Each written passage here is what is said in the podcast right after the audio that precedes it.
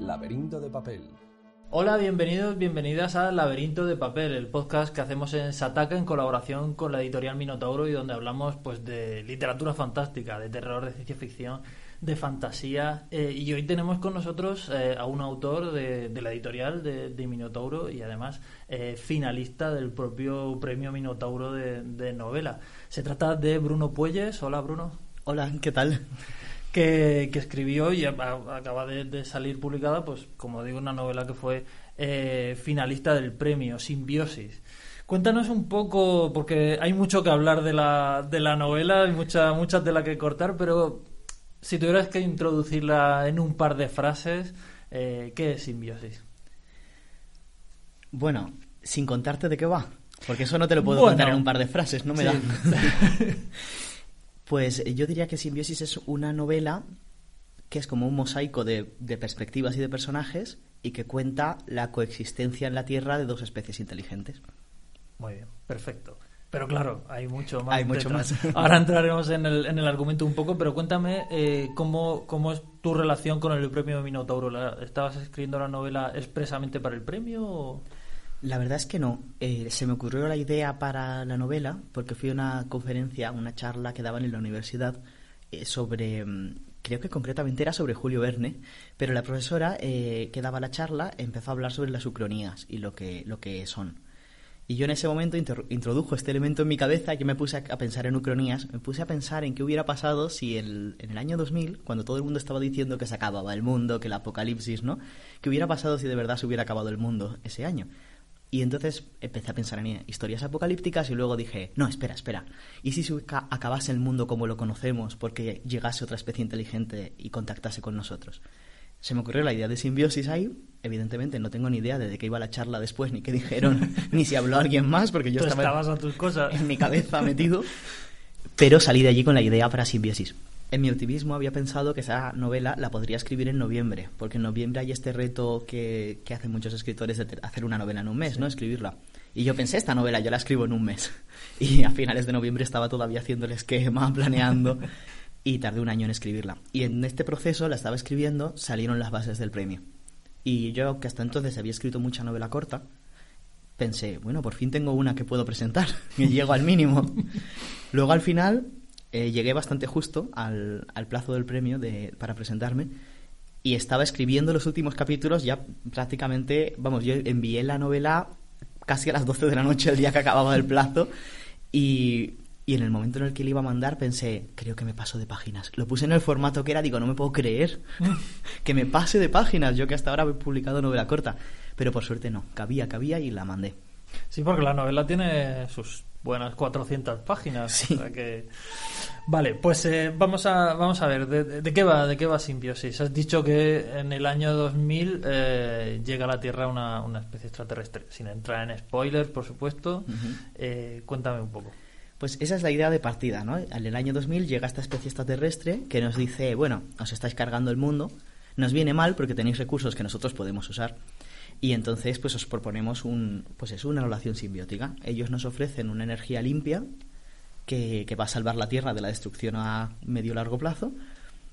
También, bueno, y, nos ofrecen su tecnología, que es un poco más avanzada que la nuestra, e incluso hacer de mediadores en algunos de nuestros conflictos. O sea, ellos como que nos proponen ayudarnos en lo que puedan, a cambio de que nosotros eh, les dejemos utilizar algunos recursos de la Tierra, entre ellos nuestros propios cuerpos, porque esta especie son, aunque ellos no lo dirían así, vamos, para que nos entendamos, eh, más bien son parásitos, necesitan a, otras especies para vivir, y entonces, pues, eh, quieren formar esta conexión, este vínculo con nosotros, ¿no? Estos alienígenas, pues, pueden establecer vínculos con nuestro cerebro. Es un poco desagradable porque se meten por la nariz, pero no duele nada, o eso aseguran.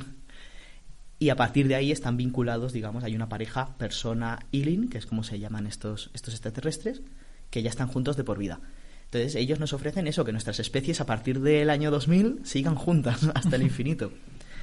Y ese es el punto de partida, pero la historia en realidad empieza 20 años después, cuando ya llevan 20 años, llevamos 20 años conviviendo con esta otra especie. Los índices de criminalidad han bajado muchísimo, porque esta especie, eh, ellos se comunican por lo que nosotros podríamos llamar telepatía, o sea, son como una especie de mente colmena, ¿no? Y desde su punto de vista es inadmisible el hacer daño a otro ser sintiente, ¿no? Porque ellos lo sentirían como si le estuvieran haciendo daño a ellos. Y entonces, bueno, pues por su influencia y al estar conectados con ellos, lógicamente han bajado los índices de criminalidad y entonces en el año 2000 una serie de asesinatos pues conmueve al mundo entero, ¿no? No ya no solo a España, porque pasan en España, sino todo el mundo, porque claro, es rarísimo que haya que suceda algo así. Estos asesinatos son a no simbiontes y el último de ellos, supuestamente cometido por la misma persona, no es asesinato porque no ha aparecido el cuerpo. Entonces lo están tratando como un secuestro y la investigación tiene la esperanza de salvar a esta persona. Y ahí es cuando arranca la novela. Ahí es, ahí es donde arranca. Me llamó mucho la atención eh, que, que, con una novela claramente de temática de ciencia ficción, típica de ciencia ficción, eh, te, fueras al pasado, te fueras al año, al año 2000 para... ¿Esto a qué se debe? Para poder contar en el presente 20 años ya de vida con, con, los, con los alienígenas. Bueno, es que cuando yo la escribí, ese pasado era el futuro. Claro. yo empecé a escribirla en 2018 y entonces, bueno, sí, la, la, lo quería, mm, quería que pasase la acción más o menos en nuestro presente, en el presente en el que yo veía la novela publicada, me había calculado y había dicho, bueno, ponte que tardamos dos años. Eh, hubiera sido un poquito antes si hubiera ganado, pero claro, uno más se presenta a un premio y dice, yo la presento, pero no estás esperando ganar. Y entonces yo contaba con, bueno, a lo mejor siendo optimista en dos años está publicada más o menos será en presente entonces la novela. No me esperaba, por supuesto, nada de lo que pasaría y de repente mi novela es mucho más ucronía de lo que yo planeaba. Eh, pero sí, yo quería eso, que había pensado unos 20 años, de modo que, aunque ya los extraterrestres formen parte de nuestra vida cotidiana, tampoco haya pasado tanto tiempo. Y, y, haya diferencia de opiniones entre los seres humanos también, y entre los aliens. Porque, como decía antes, que era una especie de mosaico, yo quería representar es que no todo el mundo piensa igual y habrá gente que se opondrá a esta simbiosis, gente que estará a tope, eh, gente que sus padres estarán a tope pero ellos no, eh, al revés y, todo tipo de, opiniones, ¿no? E incluso entre los alienígenas hay movimientos que se oponen a, estas relaciones porque dicen que no es ético, mm, aunque son una minoría, la verdad. La verdad es que la novela tiene un, tiene un lore como muy extenso, has cubierto un montón de posibilidades, es decir, a partir de, de eh, pues eso, de una, de una raza de, para entendernos, de, de parásitos, pues todas las combinaciones posibles, desde humanos que, que conviven con Ilin por distintos motivos, a los que sí por distintos motivos, todo esto estaba sobre la mesa desde, desde el principio, desde el principio querías como todo este mosaico reflejarlo. Sí, desde el principio. Como la idea mm, primera, digamos, fue la del mundo, la de esta... Este, ¿qué, hubiera pasado si esto sucediese así? Todo creció a partir de ahí. Entonces empecé a jugar con esa idea, ¿no? Y mm, qué tipo de relaciones tendrían las personas con los Sealing. Y después, eh, ¿qué influiría, o sea, en qué cambiaría nuestra sociedad por influencia de los Ealing? ¿En qué cambiaría nuestra tecnología? ¿En qué cambiaría el entretenimiento? ¿En qué cambiaría el arte? Y entonces me puse a con todo eso, prácticamente por diversión y después, cuando pensé, vale, ¿qué historia quiero contar aquí? ¿Cómo arranco? ¿no? ¿Cómo, ¿Cómo empiezo a contar una historia en este mundo? Y fue cuando se me ocurrió lo de la criminalidad bajaría muchísimo porque digamos que una de las cosas que aprendemos de ellos o que nos contagiarían los Ilin serían esa empatía absoluta ¿no? que tienen ellos, en el que sienten y piensan lo que la otra persona siente y piensa, a veces quieran o no quieran, y entonces pensé, claro, bajaría muchísimo, entonces sería muy raro que esto pasase. Y entonces dije, ajá, ahí, hagamos que pase esto, que sería muy raro. Y a partir de ahí ya surgió todo. Pero digamos que lo primero fue el mundo y la, la sociedad y las personas de ese mundo, ¿no? Entonces, claro, sí, eso fue muy extenso. De hecho, creo que hay parte que no he reflejado en el libro, aunque lo he intentado. Eh, también, además, para un, un, poco para extender este mundo, usan mucho como distintos registros, no solo pues una narración de ficción, sino eh, artículos de periódico, eh, bueno, todo tipo de, documentación adicional. Esto, ¿Esta idea también está desde el principio? ¿O, es que te viste en algún momento tan agobiado por la inmensidad del mundo que, que dijiste esto es una forma rápida de poner al lector en situación? No, la verdad es que estaba desde el principio, pero porque, pero estaba desde el principio porque era una forma rápida de poner al lector en situación. dije, esto es muchísimo, muchísimas cosas. Si la historia empieza en 2020, hay muchísimo que tengo que contar de lo que ha pasado desde los 2000 hasta 2020. Y entonces eh, todo eso eh, se va contando a través de estos extractos ¿no? de noticias, eh, bueno, de noticias, de documentales, de, de, entrevistas, de un montón de cosas. Em, y, y, luego la, la que es una narración no son capítulos realmente, ¿no? Son como escenas, bueno, serían microcapítulos uh -huh. si, si los tratáramos así.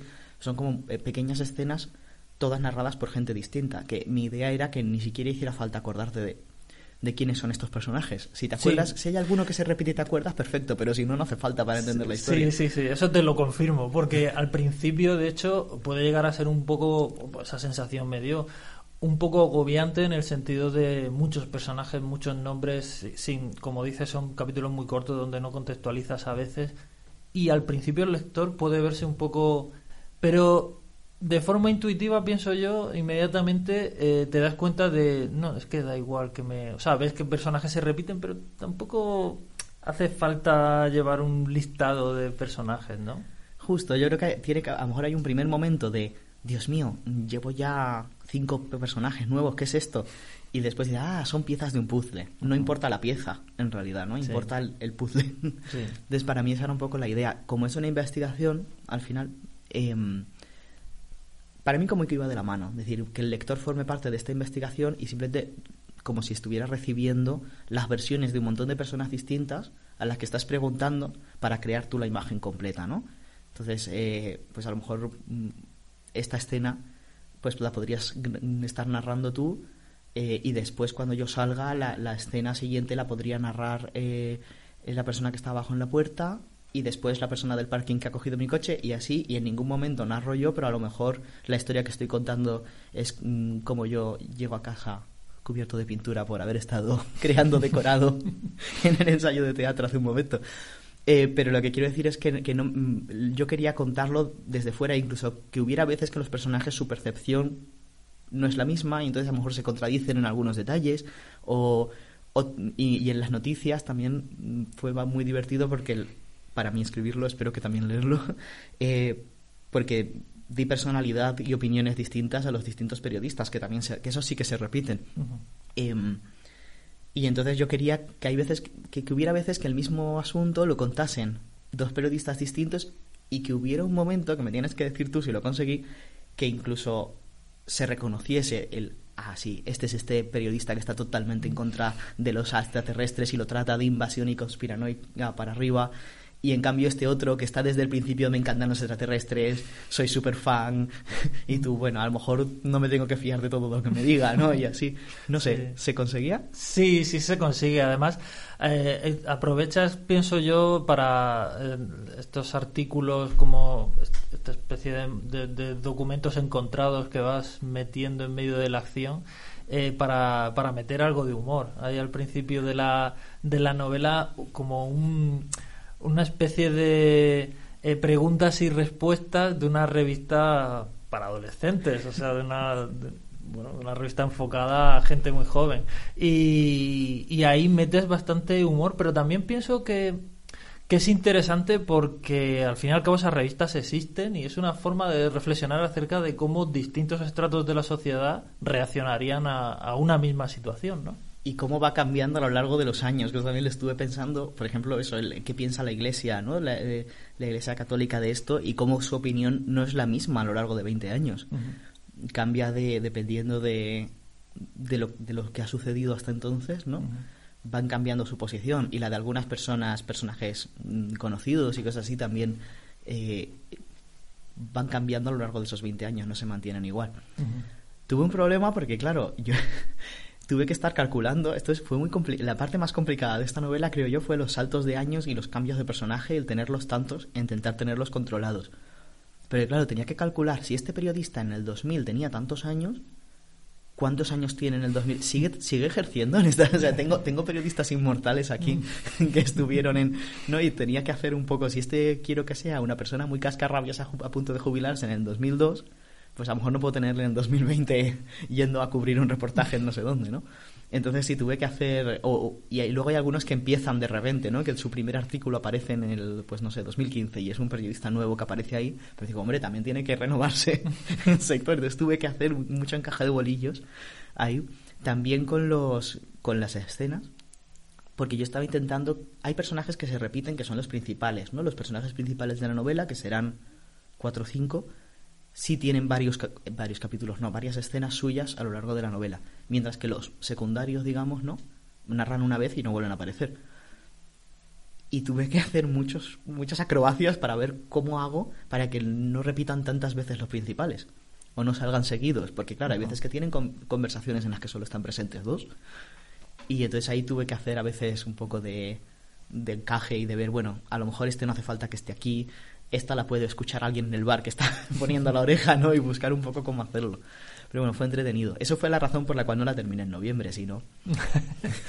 si no, vas, vas, claro, clarísimamente. Yo calculo muy bien cuánto voy a necesitar, está claro. Hay una cosa que me, que me ha llamado la atención, que es que cuando hablamos de, de ucronías o de distopías o demás, estamos muy acostumbrados a, plantear futuros em, como eh, negativos, apocalípticos y demás. Y tú, sin embargo, reflejas una sociedad que, que, al menos en el arranque, bueno, en el arranque y en buena parte de la novela, está reflejando una situación feliz. O sea, esta invasión extraterrestre es, es positiva y, y no aparenta haber eh, trucos, dobleces, eh, problemas ahí, sino que en términos generales es, es positiva. Esto me parece bastante, bueno, bastante original. De hecho, que recuerda un poco a la ciencia ficción clásica, tipo Julio Verne y demás, donde soñaban con futuros felices, no como ahora, que siempre estamos soñando con el fin del mundo. Sí, es como, si, si es una invasión, es una invasión amable, ¿no? Con una sonrisa. Sí. Llegan los, los aliens. Sí. Bueno, yo he pensado creo que muchas cosas pasan así, ¿no? Que ni son del todo buenas ni del todo malas. A veces parecen buenas y luego son terribles, pero también tienen partes buenas. O a veces parecen terribles, pero luego de repente tienen consecuencias que no te esperabas, ¿no? De, gran humanidad o de heroísmo incluso, o, incluso consecuencias positivas que nadie esperaba. No sé, creo que las cosas son complicadas. También creo que si tú mm, quieres plantarte en un planeta, ¿no? Y tienes a unas personas que podrían decir que no, pues mejor llegar con una sonrisa. claro. Sobre todo si eres un bichito así, ¿no? Un diminuto, ¿no? Pero, pero bueno, sí, claro, todo el mundo tiene sus, sus intenciones. Y yo creo que en la novela, ni, o sea, todos los, ni todos los humanos son necesariamente buenos, ni tampoco son todos necesariamente malos. Incluso muchos en sí mismos hacen cosas terribles, pero, pero tienen un, un buen objetivo en mente o, o están equivocados o, o, les han engañado o tienen miedo y hacen, ¿no? Es decir, que tienen muchas motivaciones y los extraterrestres también. Em, eh, ¿Siempre tuviste en mente meter una trama policíaca en la, en la novela? ¿Eso estuvo siempre ahí? No, desde el principio no desde que fue solo eso, a, través de pensar, bueno, esto sería llamativo en esta sociedad, voy a, voy a arrancar desde aquí. Y entonces eh, empecé por ahí. La verdad es que yo no soy prácticamente nada lector de novela negra. Y entonces para mí fue un poco adentrarme en un mundo desconocido, ¿no? Tener que, que aprender un poco y, tirar por ahí. Y me ayudó el que fuera un, un híbrido, ¿no? Que fuera, sí, bueno, es novela negra, pero también es ciencia ficción, que sí que controlaba un poco más como lector. Y entonces eso me ayudó. Y bueno, no eres, no, eres aficionado a la novela negra, pero a la ciencia ficción obviamente sí. ¿Cuáles crees que son las influencias más claras para, para Simbiosis? Es difícil porque eh, mis padres son lectores también, eh, muy lectores y también lectores de ciencia ficción. Y entonces en, en, mi casa, en casa de mis padres, tienen muchísimos libros de ciencia ficción. Tienen eh, un montón de libros clásicos, pero también iban comprando novedades y leyendo lo que, lo que se iba publicando. Em, así contemporáneo, ¿no? Entonces, claro, cuando yo llegué al punto en el que empecé a leer este tipo de novela, ¿no? Salté de juvenil y empecé a leer eh, ciencia ficción y fantasía para adultos, arrasé en esas estanterías, ¿no? Y fui cogiendo todo y devoré todos esos libros. ¿Cuál es lo bueno? que creo que tengo muchas influencias que están todas mezcladas de alguna forma en mi cabeza y que, dándome yo cuenta o no, influyen eh, lo malo, que no me puedes preguntar por un libro concreto de ¿esto era de Asimov? ¿Era de Heinlein? ¿Era de Clark? No tengo ni idea, los tengo mezclados y relatos. El otro día, además, justo hablando, eh, tenía yo en la cabeza que los de Pesadilla en amarillo, Pesadilla en verde, Pesadilla en azul, estos relatos, que ahora mismo ya se me ha olvidado otra vez quién los había escrito, yo tenía en la cabeza que era Philip K. Dick y no es. No. No es. ¿Quién es? No recuerdo, Pero pues, no es, pero no es Philip no K. Dick, Philip K. ¿no? Dick. Pues en mi cabeza sí, porque simplemente el, el- el libro en el que yo lo leí tenía un formato muy parecido a las compilaciones de relatos de Philip K. Dick. Entonces en mi cabeza es lo mismo. Entonces tengo un, un problema porque es como una mezcolanza de, de referencias enorme. Pero bueno, todos los que he mencionado seguro que de alguna forma han influido. ¿Y eh, hay algún algún otro género? Porque a veces eh, has dicho que la que la, eh, eh, la la literatura negra no, pero eh, el terror, la fantasía, alguna de porque a veces detecto como pequeños elementos que, que dejas caer en la, en la novela a lo mejor. O sea, que es una realidad es una novela muy muy híbrida, ¿no? De, de distintas influencias. Sí, eh, yo leo de todo, la verdad. Em, eh, leo, me gusta fantasía, eh, eh, de histórica he leído, pero sobre todo de barcos y guerras navales y cosas así. El resto de la histórica, la verdad es que todavía no lo he explorado. Y luego narrativa general, he leído mucho, he leído romántica, he leído... pues, Es que realmente leo casi de todo. Y entonces yo creo que sí que hay mucha mezcla. En la ciencia ficción a mí me gusta cuando hay los personajes tienen un gran peso. Es una cosa que a mí me, me gusta en cualquier libro y a veces, sobre todo en clásicos, lo he echado un poco de menos en ciencia ficción, en el que el peso está mucho en el, en el mundo, ¿no? Que te están en la situación y menos quizá en los personajes. Entonces, para mi gusto personal, a mí me gusta cuando hay más peso en los personajes. Entonces, pues, por ejemplo, em, es- me bailan los nombres, es mi problema. Pero creo que el otro día, también hablando de esto, mencioné a Elizabeth Moon. ¿Elizabeth Moon? Eh, que porque sus novelas, eh, sobre todo mi, fa- mi favorita es La velocidad de la oscuridad, que, que es ciencia ficción, innegablemente, eh, pero también es una novela profundamente humana de personajes, en la que lo que importa es cómo esta situación afecta a las personas de este mundo, que eso es lo que a mí me interesa más en la ciencia ficción y muchas veces también en la fantasía, en realidad. ¿no? Vale, este, esta situación que me planteas es totalmente nueva y distinta. ¿Cómo vive la gente ahí? a mí eso me interesa. Es, es curioso que digas esto porque, porque tú, eh, en, en tu libro el mundo está, está muy trabajado. O sea, has, has hecho ahí un gran esfuerzo de construir algo verosímil y complejo. Bueno, ta- también me parece importante, pero sobre todo yo no puedo contar cómo es la existencia de la gente allí si no tengo pensado cómo es el mundo, ¿no? Lo que pasa es que me gusta verlo más que, digamos, no sé, más que a través de una narración, me gusta verlo a través de los personajes, ¿no? Eh, quiero saber, pues, mm, yo qué sé, en un mundo en el que puedes conectarte con otra persona gracias a tu, a tu simbiosis, ¿no? A tu, a tu extraterrestre, si eres un simbionte, eh, no sé, ¿funcionaría Tinder en ese mundo? Seguramente no, no, no, no se hace falta. Entonces esas cosas, ¿cómo sería el arte, no? ¿Cómo hubiera las stories en las redes sociales, de repente tendrían una tercera dimensión emocional en la que puedes transmitir otro tipo de cosas? Y todas estas cosas, ¿cómo evolucionaría el cine entonces? ¿No? Todo esto mm, me interesa, ¿no? ¿Qué pasa si entonces alguien quiere ser, no sé, director de cine y no es simbionte? ¿Podría? ¿Puede conectar con los actores de la misma forma que conectaría un, un director o directora simbionte? No sé, y todas estas cosas son... Entonces me parece que a través de estos pequeños problemas cotidianos de distinta gente, eh, puedo contar este mundo de una forma que, que a mí como lector me resultaría más, más amable, ¿no? Que, que un montón de... Porque si no es que sería un, eh, un montón de infodump. Claro. ¿no? Eh, lo que pasa es que, claro, para eso necesitaba un mogollón de narradores. Y solo se- secundarios, sin contar los principales, creo que son 98. Ujú. Y eso fue un poco una pesadilla para escribirlo, pero espero que haga la lectura muy amena. Entonces, sufrí muchísimo por ti, para que tú ahora cuando lo leyeras, de nada, ¿eh? no es broma. fue horroroso, pero bueno, está hecho. Es decir, Es broma, que, es tu, intención, tu intención es eh, eh, crear un mundo complejo, pero siempre hacerlo a través de los personajes. ¿no? Justo, hacerlo como humano y cercano y un poco, ya te digo, pensando en si yo lo estuviera leyendo, ¿no? O sea, a mí como lector me resultaría más fácil acercarme a este mundo y más entretenido, ¿no? Podría pensar, ¿y si yo estuviera aquí, yo sería simbionte o hubiera dicho que mejor no? Mm. Me estaría dedicando a lo que me puedo un poco meter totalmente yo en el mundo y un poco jugar a eso, ¿no? Reunir esas piezas como pr- prácticamente un personaje más. Entonces, como a mí eso me, me parecía divertido como lector, tiré por ahí.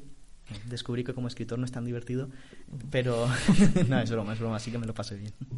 Eh, mm, eh, ¿Cuál crees tú que, cuál dirías que es el, el- tema de la novela? Porque hemos hablado acerca de, eh, por ejemplo, que, eh, una misma persona sea, ante una misma situación las personas eh, reaccionan de formas distintas y a veces incluso alguien que es malo a lo mejor simplemente está asustado o está equivocado o le han engañado y demás. Pero yo creo que la, la, novela también habla mucho acerca de, de la intimidad y de, y de lo que de en qué consiste exactamente la intimidad, ¿no? Esto es algo que pienso que hace muy bien la ciencia ficción, el, hablar de cosas muy abstractas a través de eh, poniéndote algo muy concreto, que en este caso son parásitos. Pero eh, eh, ¿tenías intención de hablar de eso? Porque si, porque si no, desde luego es, es un tema que está todo el rato ahí en la, en la novela. Sí, yo creo que es ese y otros son como derivados de, de esta nueva forma de comunicación ¿no? y de ser en el que ya funcionas como individuo, pero también eres parte de una especie de colectivo enorme, ¿no? Desde luego eres parte de una pareja, si eres simbionte, tú y, y tu Ilin, eh, y luego vosotros dos estáis conectados a la, a la gran masa de simbiontes, ¿no? Entonces, a partir de ahí, yo quería saber cómo cambia, ¿no? Esta forma de comunicarse tan inmediata y tan absoluta, cómo, cómo cambia muchas cosas, cómo cambia el concepto de intimidad, cómo cambia el libre albedrío para no hasta qué punto estás decidiendo tú y no están decidiendo por ti o hasta qué punto te están influenciando sin que te des cuenta de una forma muy directa no eh, y también la soledad no qué pasa cuando de repente eres no simbionte en un mundo en el que todo el mundo está conectado tu forma de estar solo es muy distinta no a la a, lo mejor los simbiontes ni siquiera entienden jamás cómo te estás sintiendo no si son simbiontes que lo han sido toda su vida y, y luego también creo que, que habla mm, consecuentemente, ¿no? habla de, de, la convivencia, de las relaciones, de vínculos, de, de, los límites dentro de los vínculos, ¿no? Porque ahora estas personas que son simbiontes y a lo mejor, pues yo qué sé, son amigos o pareja o lo que sea, pues tienen que sentarse y hablar y decir, oye, vamos a poner barreras, porque es que si no lo vamos a saber todo de los dos todo el rato, igual tampoco queremos eso igual está bien de vez en cuando poder pesar algo y que no lo sepa nadie, ¿no? O, sentir algo y poder entenderlo tú antes de que todos los demás a tu alrededor lo sepan y habrá gente que a lo mejor no está cómoda con eso y dice, no, yo no quiero que me pongas barreras porque si no pienso que me estás ocultando algo, o gente que diga, no, no, por supuesto, nosotros, nuestros extraterrestres, que respeten nuestra privacidad y que no compartan con el otro lo que, lo que estoy sintiendo, lo que estoy pensando en todo momento, ¿no? Son conversaciones que estos personajes tienen que tener entonces sí, creo que inevitablemente ellos se tienen que enfrentar a todas estas cuestiones y las ponen a lo mejor sobre la mesa, ¿no?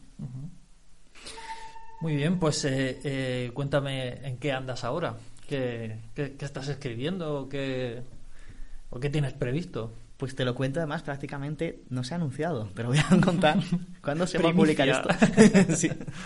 Eh, cuento con cautela porque como no lo hemos anunciado, pero estoy escribiendo una novela juvenil es, eh, es fantasía em, y, la, vas, la, la, vamos a publicar en noviembre.